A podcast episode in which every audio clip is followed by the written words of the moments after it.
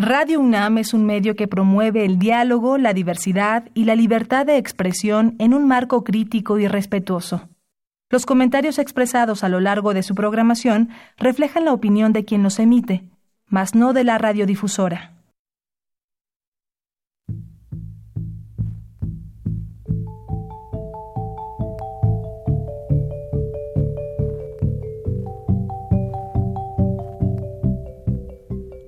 Radio Universidad Nacional y la Facultad de Economía presentan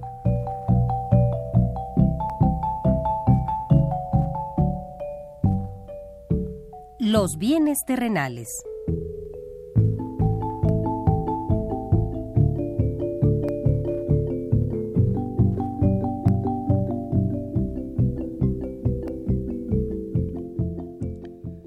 Bienvenidos a este espacio radiofónico de la Facultad de Economía de la UNAM.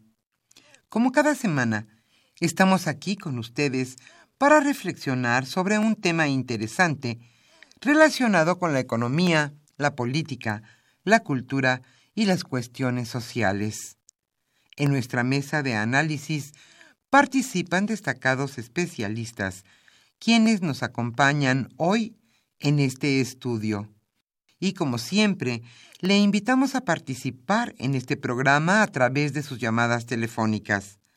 Para nosotros es un gusto saber que usted desde su casa, desde su oficina o en el lugar donde se encuentre, se interesa en el tema que tratamos. Nuestro número 5536 8989. Repito con mucho gusto, 5536 89 89.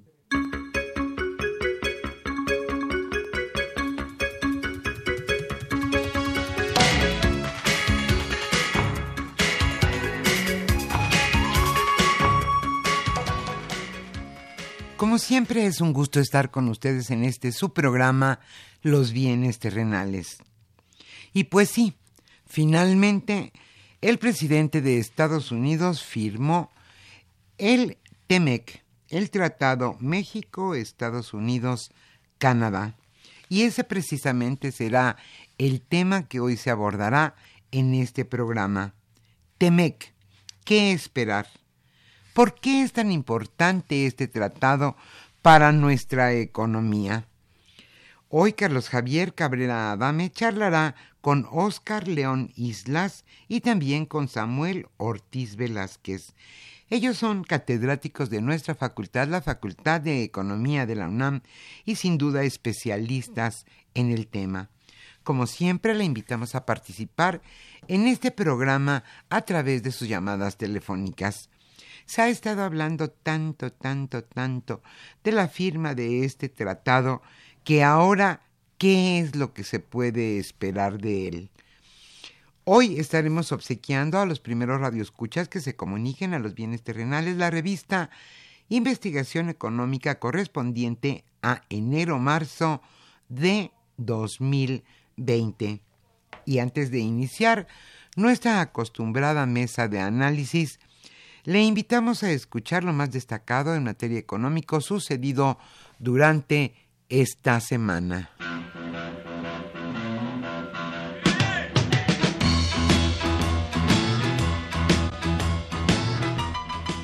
La economía durante la semana.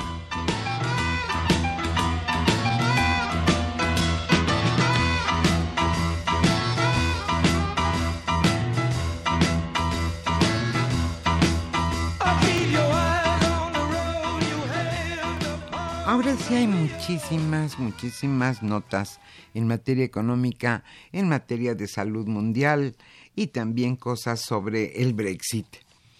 La primera es mala para nosotros. Nuestra economía tiene su primer retroceso en una década. El INEGI dio a conocer que el Producto Interno Bruto de México cayó 0.1% el año pasado. Esto es el primer retroceso desde el año 2009. La Secretaría de Hacienda informó que gastó 15.600 millones de pesos menos de lo presupuestado y que se quedó corta en cuanto a ingresos tributarios en 109 mil millones de pesos. Por ello, tuvo que tomar 125 mil millones del Fondo de Estabilización para subsanar este hecho. Por su parte, el presidente Andrés Manuel López Obrador señaló que, que, si, no, que si bien no hubo crecimiento, sí hay desarrollo y bienestar.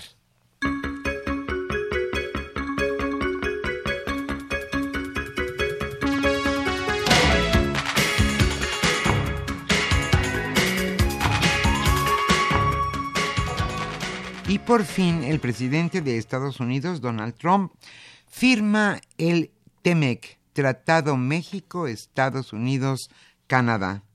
El presidente Donald Trump firmó el miércoles pasado la ley de implementación del tratado entre México, Estados Unidos y Canadá, conocido como TEMEC, en presencia de representantes gubernamentales y empresariales de la región.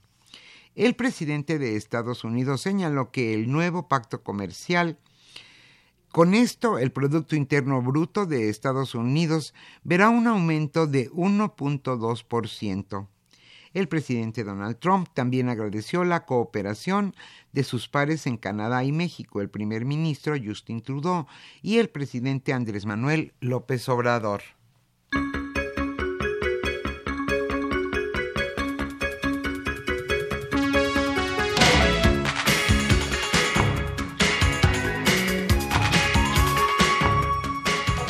La Organización Mundial de la Salud dicta alerta global por el coronavirus.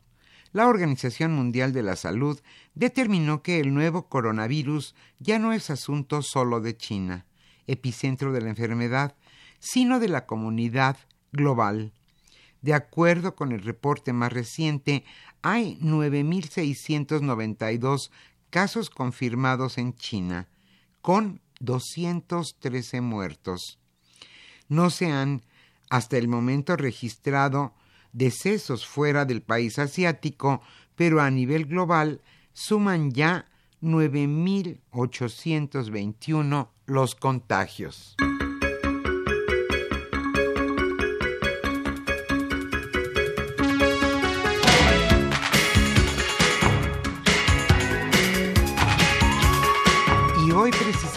Salen los británicos de la Unión Europea.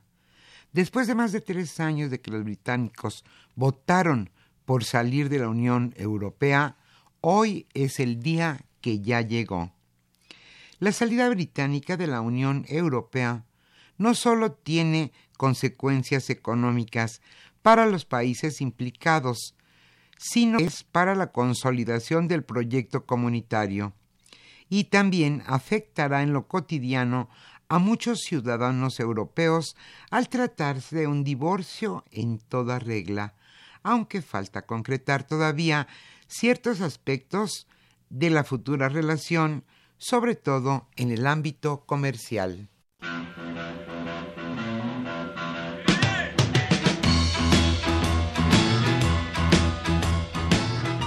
El tema de hoy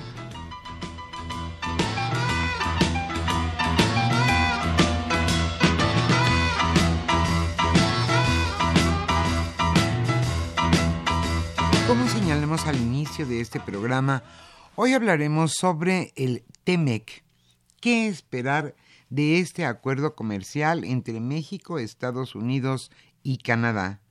Carlos Javier Cabrera Adame charlará hoy con Oscar León Islas y también con Samuel Ortiz Velázquez. Ellos son catedráticos de nuestra facultad, la Facultad de Economía de la UNAM, y especialistas en la materia y como siempre le invitamos a participar en este programa a través de sus llamadas telefónicas. Hoy estaremos obsequiando la revista Investigación Económica correspondiente a enero-marzo de 2020.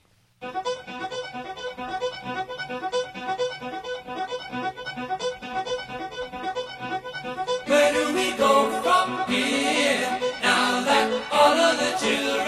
are growing up. And how do we spend our hand.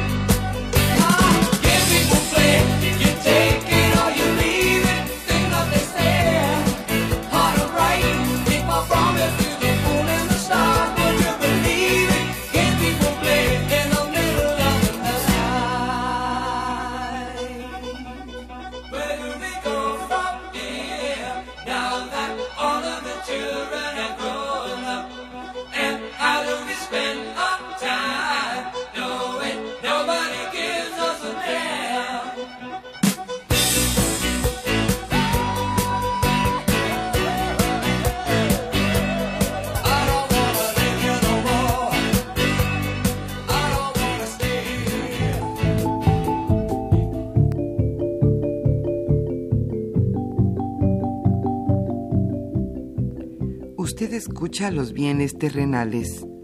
Nos interesa conocer su opinión. Le invitamos a comunicarse a este programa al teléfono 5536 89 89. Repetimos con mucho gusto, 5536 89 89.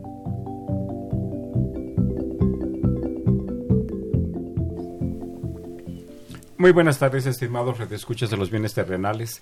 Bienvenidos a una emisión más de este programa que con mucho gusto lleva a ustedes la Facultad de Economía y Radio Universidad Nacional Autónoma de México. Pues, pues, tenemos una semana, tuvimos una semana y tenemos, porque todavía no termina, eh, intensa con pues eh, noticias eh, y, y, acciones y eventos económicos importantes Primero, eh, la firma del Tratado México-Estados Unidos-Canadá por parte del presidente de ese país, de eh, Estados Unidos, con lo que, eh, pues, formalmente por parte de Estados Unidos y México ha, ha quedado ya concluido el proceso de ratificación y de acuerdo de este tratado comercial. Resta que Canadá lo haga, se espera que, que lo haga sin mayores contratiempos y, eh, por parte del Parlamento canadiense y después de un periodo de ajuste técnico de cuestiones específicas entrará en vigor esperamos que por allá eh, por el verano de, de este año 2020 y después la información que el día de ayer presentó el Instituto Nacional de Geografía y Estadística acerca del comportamiento de la economía mexicana. No ninguna sorpresa, no trajo ninguna sorpresa con ella, era algo más o menos estimado y calculado debido a la información pues profusa, amplia que, se genera, que genera el INEGI y que bueno, más o menos permite establecer ciertos pronósticos de corto plazo al menos con una relativa eh, precisión. Este informe de INEGI acerca del comportamiento de la economía mexicana durante 2019 pues eh, generó y seguirá generando debates eh, importantes sobre la situación económica del país y de sus perspectivas. Pero bueno, este es un tema que analizaremos con mayor detalle en próxima en, en, la, en la próxima emisión de este programa y que bueno, al mismo tiempo no es ajeno a al tema que vamos hoy a abordar acerca del, de este tratado México, Estados Unidos, Canadá. ¿Qué podemos esperar de él, como se titule el programa? Y para comentarlo, pues eh, agradezco mucho la presencia aquí nuevamente con nosotros de Oscar León Islas y también nuevamente muy bienvenido eh, Samuel Ortiz Velázquez, profesores de la Facultad de Economía. Oscar, quisieras presentar un panorama eh, general sobre este, este evento? Claro que sí, y primero buenas tardes, muchas gracias Javier por la invitación, un saludo a la audiencia, eh, un gusto compartir mesa con Samuel. Efectivamente, tras tres años, casi tres años de incertidumbre, eh, el miércoles en la Casa Blanca Donald Trump, con cerca de 400 invitados especiales, entre ellos Jesús Seade, nuestro negociador, Graciela Márquez, nuestra secretaria de Economía, promulga finalmente eh, el TEMEC para la parte de Estados Unidos. Como bien decías, eh, queda pendiente las 21 lecturas en el Parlamento canadiense, eh, sobre todo por la oposición que tiene el Partido Liberal de Trudeau, la parte de los conservadores, pero se apunta, el llamado ha sido de que serán, se están revisando ciertas cosas, pero eventualmente pasará, lo cual, como bien decías, eh, dará hacia el verano la posibilidad de que entre en vigor una zona de libre comercio que está replanteando nuevas reglas de acceso a los mercados y que en conjunto los tres países, México, Estados y Canadá, México, Estados Unidos y Canadá, perdón, eh, concentran el 16.3% del comercio en el mundo, 27% del PIB global y se habla de un mercado potencial de casi 500 millones de personas. Eh, Adelante, Samuel. Sí, este, ¿qué tal, Javier? Eh, eh, muy agradecido por acompañarlos en este programa. yo quisiera remarcar, ¿no? O sea, eh, un poco acerca de em, cómo llegamos ¿no? al TEMEC, eh, una presión por parte de Estados Unidos, ¿no? o sea, eh, efectivamente el Telecan ya mostraba señales ¿no? de que necesitaba una actualización, sobre todo porque desde la década de 2000 el comercio intrarregional presenta una tendencia a la caída y frente a esta situación de desintegración comercial, pues llama la atención como eh, China, eh, un eh, actor no invitado a la fiesta del Telecán, este, hoy explica una parte significativa del comercio que tiene lugar en América del Norte. ¿no?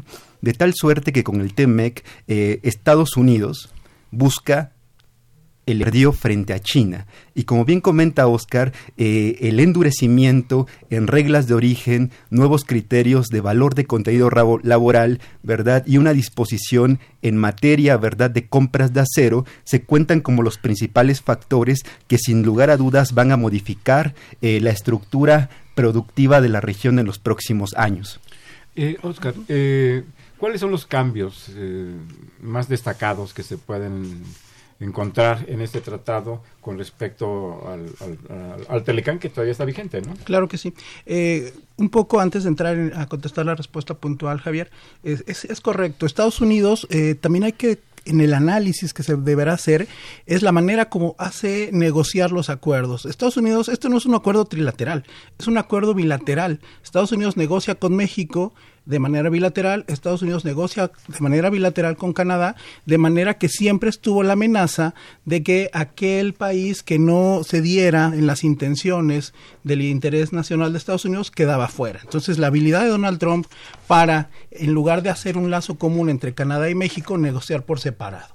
Otra cosa, bueno, los tiempos también siempre vinieron marcados por la Casa Blanca, mandó, marcó la agenda y efectivamente, como decía Samuel, eh, este TEMEC se llega no sin antes haber tenido intentos previos de refuncionalizar el Telecán. En particular, me quiero referir a las negociaciones que tuvieron en su momento nuestros eh, personal de la Secretaría de Economía en la ronda de Doha de la OMC, la Organización Mundial de Comercio, donde ahí se buscó refuncionalizar algunas cosas del Telecán.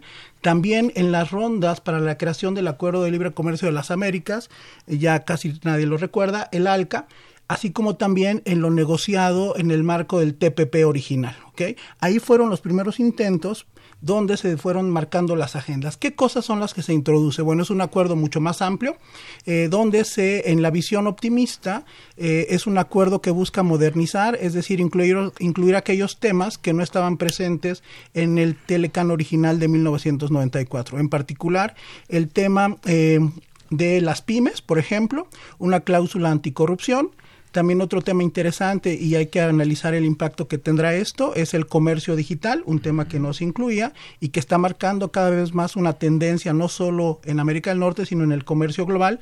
Las nuevas generaciones están más acostumbradas a adquirir bienes mediante plataformas de comercio electrónico y esa es una tendencia que ahora queda registrada en un capítulo específico en el TEMEC.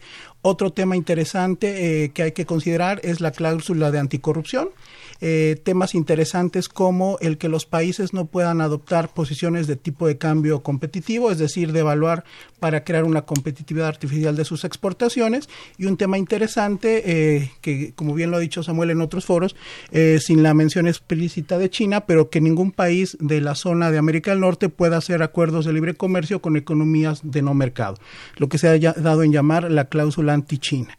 Y que hábilmente también Donald Trump en esta tregua comercial previo a la firma del TEMEC, ya está negociando con China. Sí, eh, eh, el presidente de Estados Unidos manejó este proceso de acuerdo a sus intereses eh, políticos, de acuerdo a, la, a su intención de postularse y reelegirse como presidente de Estados Unidos. y, y, esto, bueno, nuevamente llevó a que se expresara negativamente de, los mexicanos, de manera, no solamente negativamente, sino claramente de manera ofensiva. Quizá bajó un poco el volumen, pero continúa con este, con este discurso del muro, de quién lo paga. Eh, un poco más allá de este discurso eh, y, las características de este discurso, Samuel, ¿cuáles hay en, en, esta, en este acuerdo aspectos que sean claramente eh, desfavorables para México? Em, sí, en principio quisiera señalar. Aunque ¿no? sean tan claramente. Eh, em, el tema, y un poco complementando la, la, eh, la, pregunta anterior, el tema de la reforma laboral, ¿no? Que se aprobó en México este, el año pasado y que en principio, ¿verdad? Eh, se presentó como un gran logro para por parte de la administración de Andrés Manuel López Obrador, pero implícitamente más bien forma parte de la propia negociación eh, del Telecán, ¿no? sobre todo en materia este, automotriz, ¿no? O sea, el capítulo 23 laboral con temas vinculados a protección de libre asociación, derecho a negociación colectiva, que sin lugar a dudas, ¿verdad? Es una, eh, es una eh, gran este, respuesta, ¿verdad? Eh, y es altamente favorable para la clase eh, trabajadora en México. En, ese sentido no es tan desfavorable para el país, ¿no? Es claro obscuros, ¿no? O sea, porque tienes, eh, estás ganando en materia laboral, ¿no? O sea, el inversionista también gana en materia de incertidumbre, de, mayor certidumbre a la inversión extranjera directa, pero considerando que Em, la cadena autoparts automotriz es la más significativa en el comercio de la región, explicando poco más de una tercera parte del comercio triangular. Eh, aquí sí, me parece que México puede perder, ¿no? ¿Por qué? Eh, este, ¿Perdería competitividad? Eh, la región, me imagino, va a perder competitividad porque estamos ahora ante un endurecimiento de reglas de origen. ¿no? Ese que ese es otro tema, otro aspecto. ¿no? Eh, este, llama la atención, por ejemplo, como eh, eh, lo que pierde México, por supuesto que puede ser favorable para Estados Unidos, porque son justamente los apartados, ¿verdad?, de el segmento de piezas principales y esenciales de la industria automotriz, los que presentan, por ejemplo, las reglas de origen más rígidas en el TEMEC, y se trata justamente de los apartados donde Estados Unidos está perdiendo competitividad frente a China. ¿Cómo quedaría el contenido de origen? Eh, sí, o para la industria automotriz. Eh, sí, o sea, tenemos aquí tres nuevos requisitos, ¿no? El primero, el, el valor del contenido regional, ¿no? Donde eh, sobre todo la medida impacta con mayor fuerza al sector terminal de vehículos ligeros y a sus componentes, piezas principales y esenciales, eh, con un periodo verdad de eh, implementación de tres años. ¿Cuál sería el porcentaje de contenidos locales para productos de exportación? Sí, puedes este, comentar algo? sí, o sea, mira, es muy este, específico, ¿no? Eh, yo te puedo comentar, por ejemplo, ¿verdad? Que en términos generales estaríamos pasando de un 62% del nivel actual a prácticamente 70% de contenido regional, ¿verdad? En los próximos tres años y dependiendo del segmento específico, ¿no? O sea, sea autopartes o sea automotriz. Y en segundo lugar, ¿verdad? Lo que llama la atención es la introducción de un nuevo componente, el valor del contenido laboral, ¿no? Que para eh, eh, automóviles, ¿verdad? Ligeros, eh, en los próximos años tendrá que representar aproximadamente 40% del costo de un, de un vehículo. Eh, y con tres componentes, ¿no? materiales y gastos de manufactura, como el componente que dentro de valor de contenido laboral es el más significativo y es en donde México puede perder, ¿no?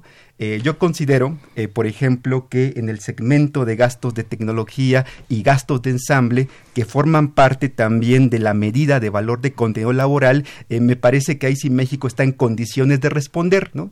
Eh, pero eh, sobre todo en este nuevo contexto considero que México se puede incorporar ¿no? a la cadena de valor nueva que impulsa Estados Unidos a partir sobre todo dar su participación como socio, ¿verdad?, importador de autopartes, ¿no?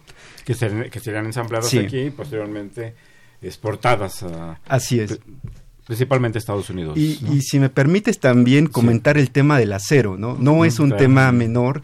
Este, Hoy tenemos el requisito, ¿verdad?, en el TEMEC de que al menos 70%, ¿verdad?, eh, de eh, contenido de acero y aluminio debe de ser originado en la propia región.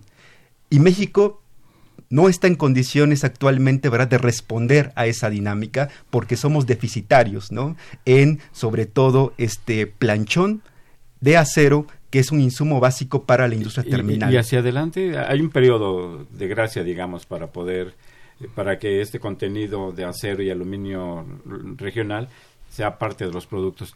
¿Y hay un plazo de siete años? Sí, justamente fue un y tema. en siete años, ¿cómo se ve la industria del acero? Justamente y del aluminio. Fue un tema eh, donde México ganó, ¿no? O sea, en términos del protocolo modificatorio del Tratado México-Estados Unidos de hace dos semanas, México logró que la medida se aplicase siete años después, ¿no? Eh, para preparar a la industria.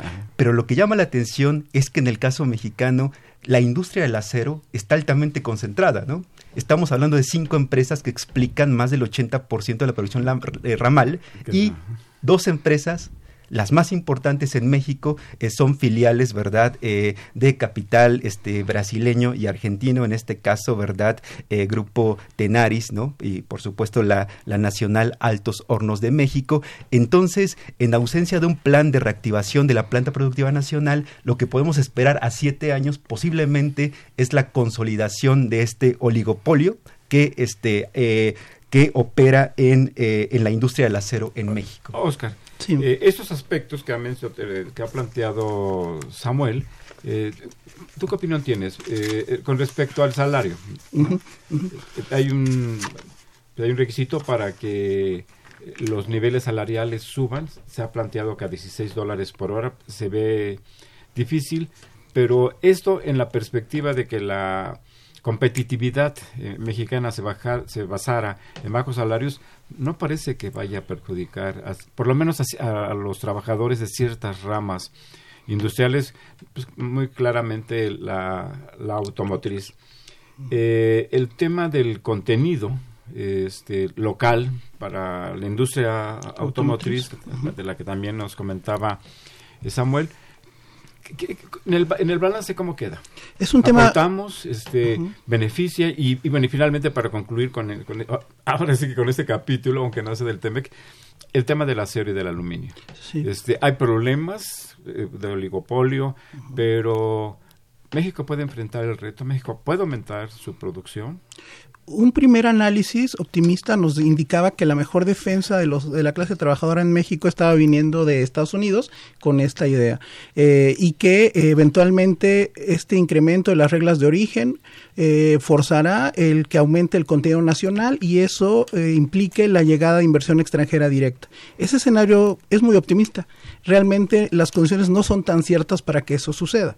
El tema es fuerte porque 83% de las exportaciones de México a Estados Unidos se concentran en automotriz y en agropecuarios. ¿okay? mucho del el discurso en el sentido de que ya con la firma se acaba la incertidumbre y que México va a mantener el acceso a mercado, no hay que ser tan confiados de eso. Y no va a pasar ni tanto en productos agropecuarios, donde cuando hay una intencionalidad política de los agricultores de Florida, por ejemplo, nos cierran los embarques de nuestro tomate. eso, una mosquita exactamente. Y eso va a seguir pasando pasaba con Telecan y seguirá pasando ahora con Temec. En materia automotriz, en ciertos casos, en ciertos, momentos, sí, que son los de interés especial de la clase. Super Bowl, este, el aguacate va a inundar. para que llegue el guacamole, ¿no? Eh, eh, desafortunadamente lo que llega es aguacate, un producto sin valor agregado. El, eh, no fabric, no exportamos guacamole y ese es otro tema. Se produce allá, lo elaboran. Así es, allá lo elaboran. Quería referirme al tema automotriz para continuar la, la idea de, de Samuel en un principio pareciera que estas nuevas reglas de origen iban a estimular la llegada de inversión extranjera directa y que nos íbamos a preparar en esos 6, 7 años para robustecer nuestra industria de componentes básicos, la proveeduría y también la parte de componentes de aluminio y acero. Eh, hay tendencias que nos dicen que eso no va a ser tan fácil. Por ejemplo, Altos Hornos de México ya está en negociaciones con Tenaris, no es comercial, pero es así para que sea adquirida por esta segunda. De modo tal que son industrias estratégicas. ¿Qué empresa es, este, Oscar? Si le podemos ampliar. Es una filial este, extranjera del grupo argentino Teichin. Es correcto. Entonces, eh, son de los sectores estratégicos en materia de seguridad nacional, incluso una industria metalmecánica es un componente básico y Estados Unidos está cuidando en su interés nacional que todo eso regrese a Estados Unidos. Hay una nota de Unidos, ya con todo ITEMEC y demás, está presionando para que México busque eliminar subsidios o lo que ellos consideran son subsidios, en particular lo que para nosotros ha sido prioritario para el despegue de la industria nacional y que es lo que esperaríamos que en estos seis o siete años que nos está dando el TEMEC pudiéramos articular proveeduría nacional, contenido nacional y demás, pero resulta que está presionado Estados Unidos para que la IMEX, el decreto de la industria maquiladora de exportación, la regla octava, la importación temporal de componentes, la devolución de impuestos, esos mecanismos de políticas públicas que han ayudado a nuestro aparato productivo para exportar, Estados Unidos los está cuestionando. Evidentemente, Estados Unidos también aplica subsidios, sobre todo en materia agropecuaria, pero esto sería una, un complemento que podría eh, echar abajo este escenario optimista de que en siete años sí nos vamos a poder fortalecer.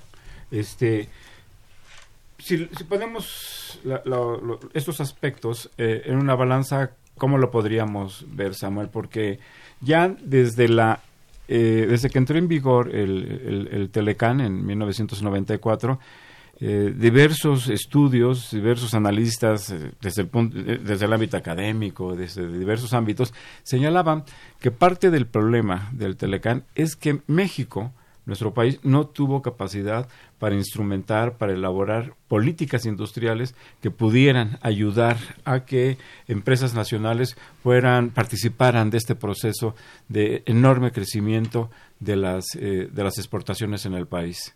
Hoy, ¿cómo, podríamos verlo? Sí, o sea, es una eh, realidad, ¿no? O sea, el, el Telecan eh, profundiza la integración de una parte de la economía este mexicana, ¿no? O sea, en materia de manufactura es muy claro que la industria autoparse automotriz y la electrónica fueron las principales ganadoras, ¿no? Frente, ¿verdad?, a un semiestancamiento de la, del grueso de la industria que opera más bien para el mercado interno y cuyas decisiones de inversión este, obedecen verdad a factores este, eh, vinculados a la propia economía local. Eh, lo que podemos esperar con el TEMEC me parece es más bien eh, insisto, o sea, en ausencia de mecanismos específicos de apoyo a empresas nacionales que pudiesen incorporarse como proveedores, por ejemplo, de componentes de acero, eh, que es el, un tema, me parece que eh, debemos de seguir con cuidado. En ausencia de esos mecanismos, seguramente, ¿verdad? Los próximos años, pues, eh, continuará esta historia, ¿verdad? De una economía mexicana que se mueve a dos velocidades, ¿no? O sea, un sector automotriz creciendo a tasas de dos dígitos. en general. Exportador, pero con débiles encadenamientos, frente que impiden arrastrar al grueso de la actividad económica eh, y seguramente, ¿verdad? Insisto, eh, pues para el grueso de la actividad económica nacional eh, significa, ¿verdad?, perpetuar esta situación de semiestancamiento económico. Oscar, antes de hacer una pausa en nuestro programa, ¿qué ventaja, es decir, qué podemos esperar de este, de este acuerdo para la economía y para la sociedad mexicana? Por favor. Sí, yo creo que el elemento de disminuir la incertidumbre es importante. Como ya se había mencionado, México depende mucho de no solo el comercio, el acceso a mercados, sino antes de ese flujo, eh, la llegada de inversión extranjera directa, que obedece a esta lógica que tuvimos en el pasado, que convirtió a México en un centro de costos, donde tenemos mano de obra muy calificada, pero con niveles salariales la quinta parte de Estados Unidos. Entendemos que eh, esta lógica se mantiene, la facilidad de hacer negocios con el mercado más grande del mundo, que es Estados Unidos, da esa certidumbre, pero justamente el reto es cómo incorporamos ese contenido nacional. Esta semana se dio el anuncio de la creación de la unidad de contenido nacional por parte de la Secretaría de Economía. Habría que ver cuáles son los mecanismos específicos, los programas, los lineamientos, para que realmente el beneficio del comercio exterior tenga un efecto de derrame al interior de nuestra economía nacional. Podríamos pensar que este acuerdo eh, no nos ayuda mucho pero la ausencia del mismo nos hubiera eh, causado muchas dificultades económicamente. Es correcto, cuando tu economía depende en un 73% de lo que sucede en tu sector externo, que es el caso de México, y antes de articular un mecanismo de crecimiento por una vía endógena, pues necesariamente tenemos, tenemos que seguir refuncionalizando nuestro sector externo. Eh, entonces, eh, pero el reto es, además, incluso en el sector externo, que ahora la certidumbre que otorga el TEMEC no nos descuide otras prioridades. ¿okay? como la de la diversificación de exportación. el, TEMEC por sí mismo no va a generar un mayor crecimiento, una mayor cantidad de empleos. En el país es necesario que se instrumenten eh, políticas que permitan que haya una mayor integración en, de las cadenas productivas de estas grandes empresas eh, productivas y no dejar pasar una oportunidad como se dejó pasar eh, en el pasado, a la luz de lo que ustedes han mencionado, de contar con un sector externo muy dinámico, con tasas de crecimiento de las exportaciones de dos dígitos, de 10-11%, y una expansión económica nacional francamente pequeña, reducida. Vamos a hacer una pausa y regresamos a los bienes terrenales.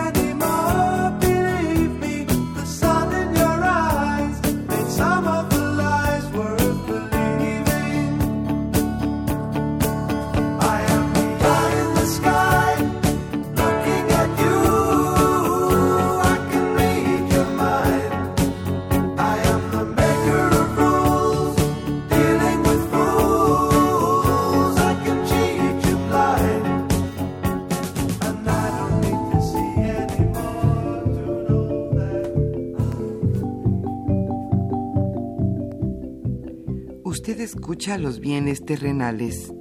Nos interesa conocer su opinión. Le invitamos a comunicarse a este programa al teléfono 5536 89 89.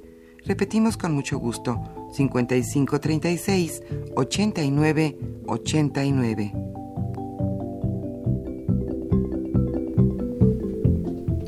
Nos encontramos en esta mesa de análisis Oscar León Islas, Samuel Ortiz Velázquez y su servidor Carlos Javier Cabrera Adame para comentar eh, los eventos que están eh, que se han estado presentando a propósito de la ratificación del Tratado Comercial México-Estados Unidos-Canadá y revisando también qué efectos, qué impacto puede tener en la economía eh, mexicana. Ya se ha señalado pues que se está introduciendo un factor de, de certidumbre, de confianza en los inversionistas y que bueno, pues estamos también en medio de las tormentas eh, este, verbales, de, insultos, de descalificativos del señor eh, eh, presidente de Estados Unidos. y, bueno, esa es nuestra situación en la que estamos y es lo que estamos comentando se ha señalado ya que los acuerdos comerciales, eh, particularmente el Telecan y probablemente el TECMEC, esperemos que, no sea así, pero pues la experiencia nos está indicando que el impacto que va a tener en la evolución de la economía mexicana, en el sentido de que ésta se expanda, no será eh, lo que quisiéramos nosotros. Sí, no va acompañada de otras políticas eh, industriales, de otras políticas salariales y de otras políticas eh, de inversión, tanto pública como, como privada. Sí, mencionaba Samuel, y ahorita lo va a ampliar, eh, hemos coincidido en el sentido de que un acuerdo de libre comercio es solo un instrumento, no puede ser un fin en sí mismo. Hacen falta estas políticas, en materia de política industrial en particular, para que estos beneficios se expandan y no tengamos los mismos grados de concentración que nos arrojó el Telecán, es decir, unos cuantos estados fronterizos del norte, que son los que concentran las exportaciones, unos cuantos sectores o industrias ganadoras como automotriz, autopartes, eléctrico, electrónico, farmacéutica, dispositivos médicos, y unas pocas empresas, muy pocas empresas exportadoras que se benefician, cerca de 35 mil empresas exportadoras de casi un total de 5 millones de unidades productivas. En ese sentido, por sí mismo, nuevamente el TEMEC no será suficiente. Algo iba a mencionar Samuel en el sentido de la clase empresarial. Adelante, Samuel. Sí, este, efectivamente, ¿no? Digo, el comercio exterior, eh, el TEMEC es un factor que genera eh, mayor certidumbre a los agentes que toman decisiones de inversión, pero si tomamos el último dato, la estimación oportuna del PIB eh, para 2019, está de crecimiento de 0.1%, eh, donde la industria es la principal responsable de esta caída, eh, y dentro de la industria de la construcción, habría que señalar que el principal factor que hoy está golpeando la economía mexicana es la débil este, inversión, ¿no? Eh, y es el tema, ¿no? Hoy eh, en México. Eh, hay que recordar, ¿no? Cómo esto, digo, no es un tema del nuevo gobierno, ¿no? O sea, la baja inversión ha sido un tema presente desde la década de los 80, ¿no? Con coeficientes de inversión promedios que no rebasan el 20% y ello se ha traducido del Producto Interno Bruto y ello se ha traducido. ¿Y lo deseable cuál sería? Este? Eh, lo deseable sería este, elevar, para tener, elevar el coeficiente de inversión por lo menos a 5 puntos como parte del PIB para cumplir con esta meta de crecimiento de 4%. Para crear una base de crecimiento de la economía nacional. Pero el reto es este eh, cómo, cómo le hacemos, ¿no? Aquí habría que decir que hay respuesta de parte del nuevo gobierno y también en días recientes, ¿verdad? Eh, se anunció la creación de un gabinete por el crecimiento económico, eh, cuyo objetivo, ¿verdad?, está eh, de la mano de Alfonso Romo, dotar de mayores incentivos a la inversión privada nacional y sobre todo se señala aprovechar al TEMEC con el propósito de que la inversión extranjera directa arribe este, a nuestro país, ¿no? Pero como se señalado, bueno, no fue despreciable la cantidad de inversión extranjera directa que llegó el año pasado de 35 mil millones eh, de dólares, pero sin embargo eh, no, es suficiente, ¿no? Se requiere más eh, una inversión, una inversión que tenga un, impacto en, la industria manufacturera nacional, ¿no? La inversión extranjera pues está muy dirigida a ciertos nichos, se comporta como en un enclave, este, eh, que sí tiene un impacto, genera empleo, se pagan impuestos, etcétera, pero en términos generales no genera las condiciones para que haya un mayor, una mayor expansión de la eh, economía nacional. Oscar, es, es, correcto, sí. La el tipo de inversión extranjera directa que ha llegado ha priorizado por parte de las políticas públicas de México la creación de empleo. Necesitamos una política y esos son los esfuerzos. que, no es despreciable, claro, porque tenemos una necesidad de crear empleo impresionante.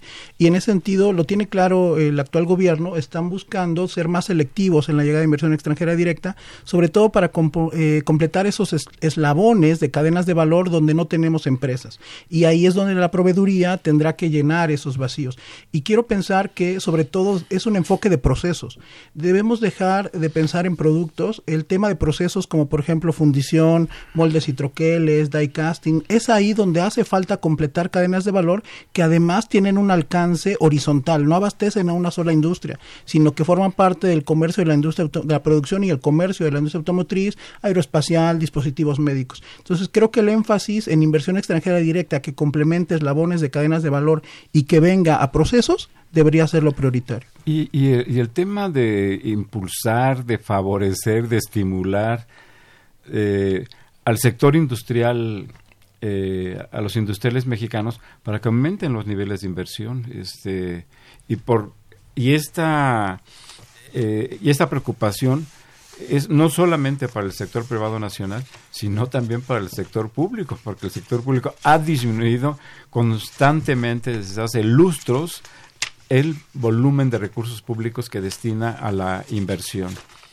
eh, esta situación no escapa para la actual administración pública encabezada por el presidente eh, López Obrador e inclusive como hemos eh, mencionado en varias ocasiones anteriormente cuando uno revisa el presupuesto de egresos para este 2020 pues lo que se observa es una disminución de 4.5 o 5% de la inversión pública con esos niveles pues no, no podemos avanzar. Y perdón, quisiera simplemente hacer un pequeño paréntesis para decir, bueno, entonces, ¿por qué no cae tanto la economía? Si no hay inversión pública, si la inversión privada está contenida, si la inversión extranjera no eh, genera las condiciones para impulsar al resto de la economía nacional, pues yo por el consumo. Cuando el presidente dice que hay bienestar, a pesar de que no haya crecimiento, hay que rescatar un punto. Eh, el, el, indicador de consumo nacional tiene una, eh, un aspecto positivo, es positivo de hecho. Los últimos datos que, ha presentado el INEGI presentan una variación favorable de 1.5%. En ese sentido, el presidente tiene razón. El problema es que no se puede sentar una base sólida de crecimiento que se sustente únicamente en el consumo. El consumo es muy importante, es un componente del Producto Interno Bruto, pero sin embargo creo que no puede generar las bases para un crecimiento sostenido. Y este mismo consumo se ve fortalecido por las remesas.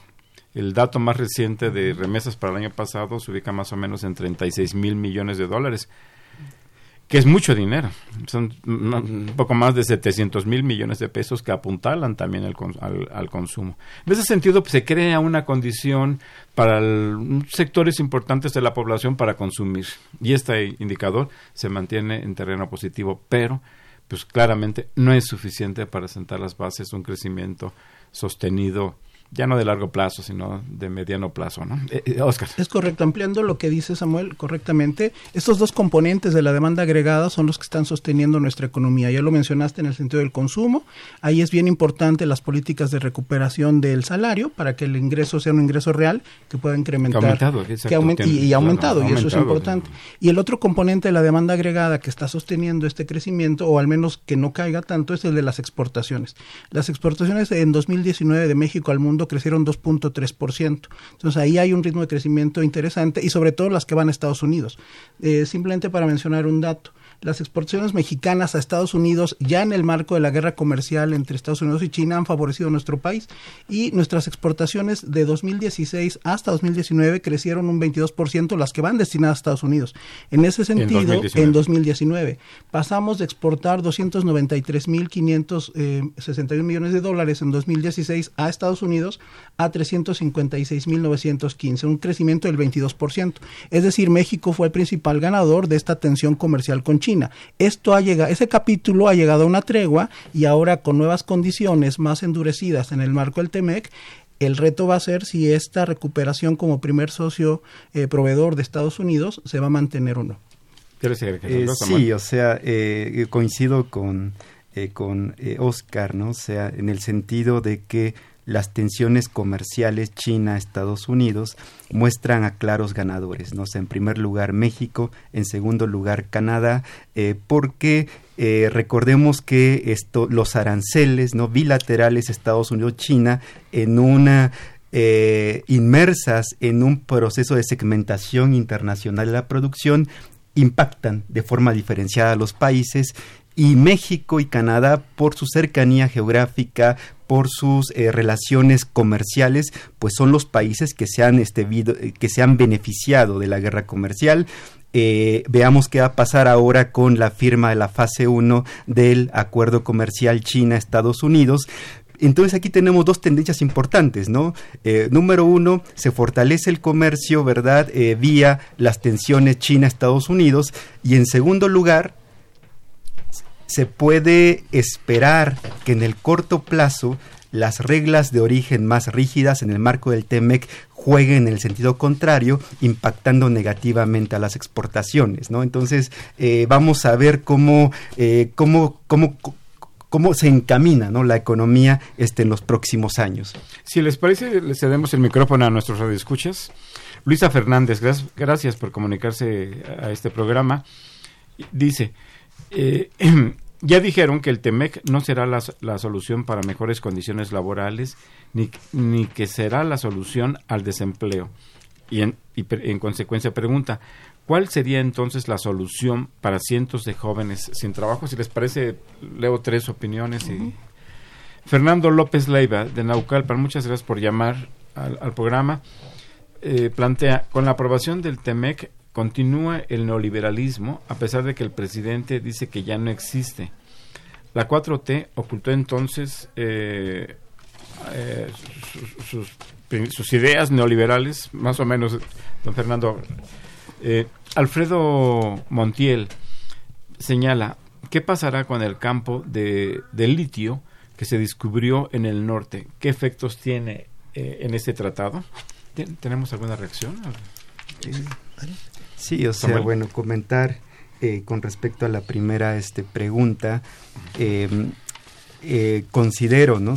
Eh, que el TEMEC, sobre todo en el capítulo laboral, por supuesto que beneficia a la clase trabajadora este, en México, que participa en la industria.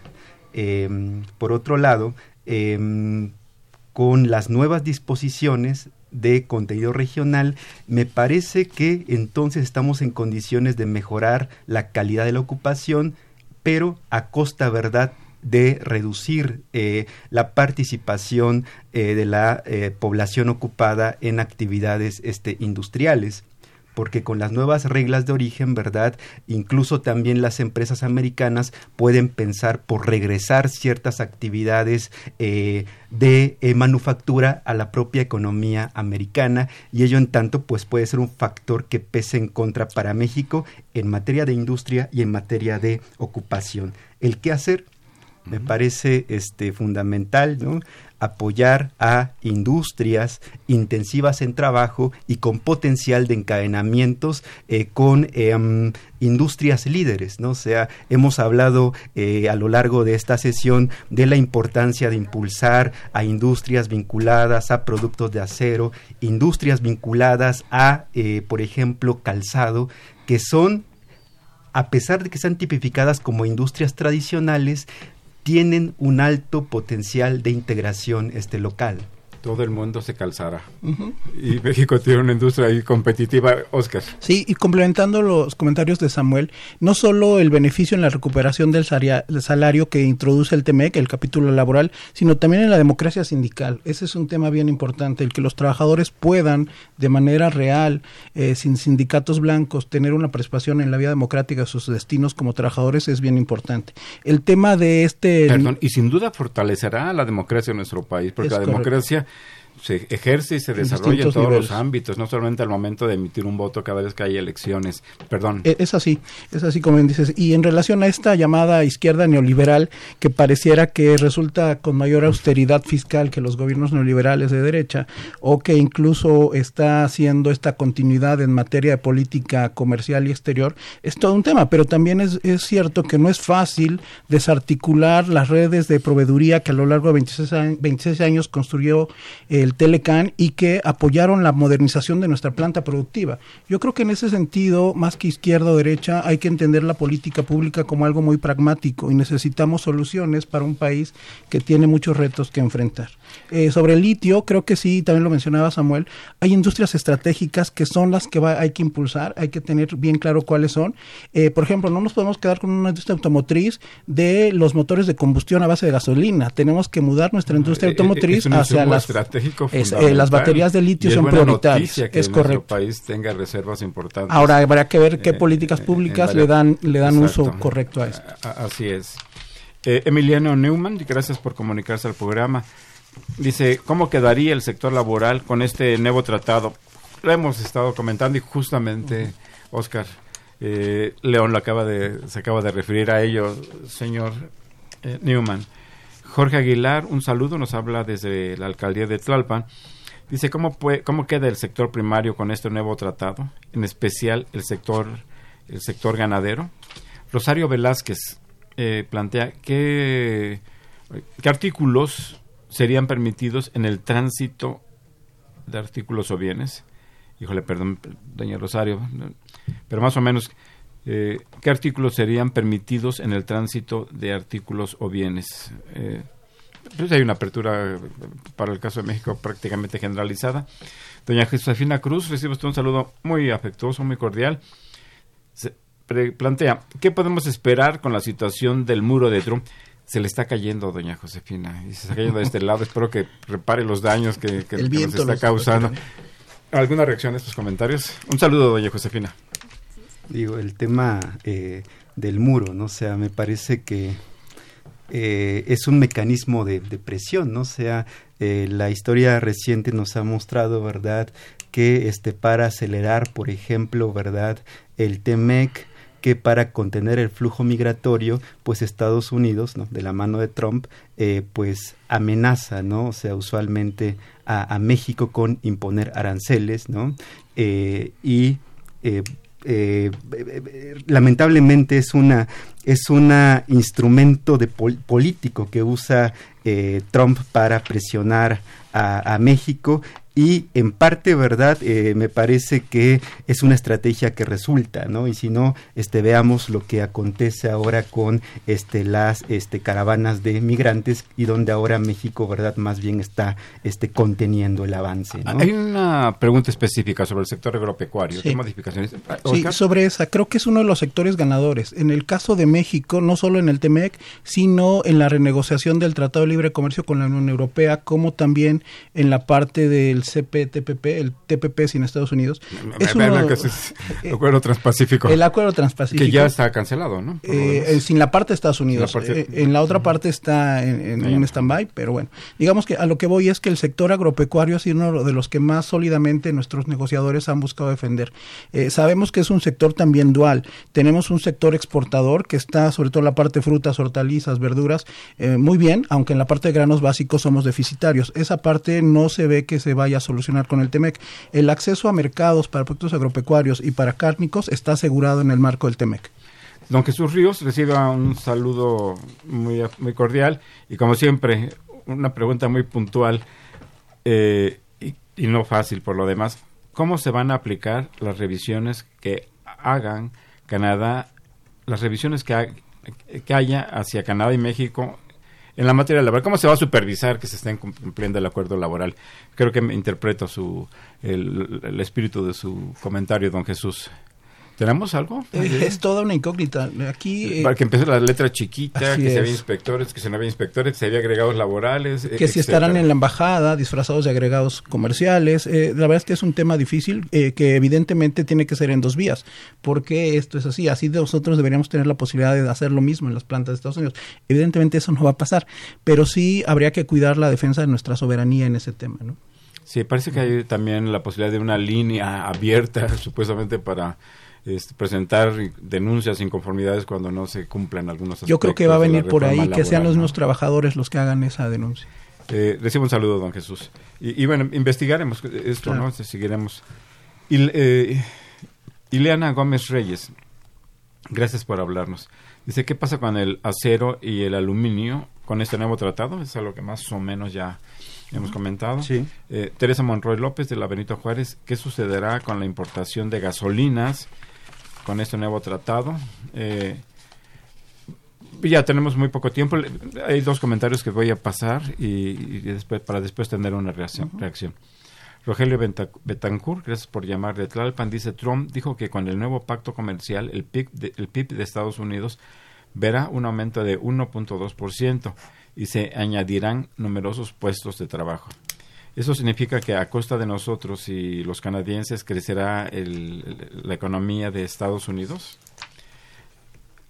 Camila Ibarra, gracias por llamarnos. Dice, ¿creen que este tratado es sano y beneficia a México? ¿O, es acaso que Estados Unidos no quiere a un Japón en su frontera sur?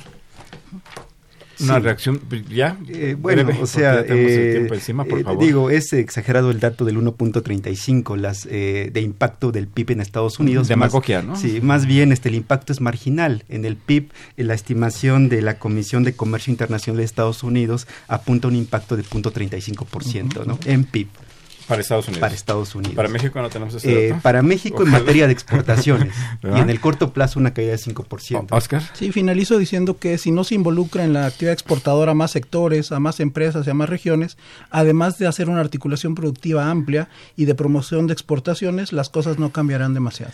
Eh, se nos ha agotado el tiempo. Muchas gracias por escucharnos. Muchas gracias por comunicarse eh, con nosotros. Eh, gracias al doctor Samuel Ortiz Velázquez, al maestro Oscar León Islas. les recuerdo que Los Bienes Terrenales es un programa de la Facultad de Economía y de Radio Universidad Nacional Autónoma de México. Los esperamos el próximo viernes en una nueva emisión de este programa. Muy buenas tardes.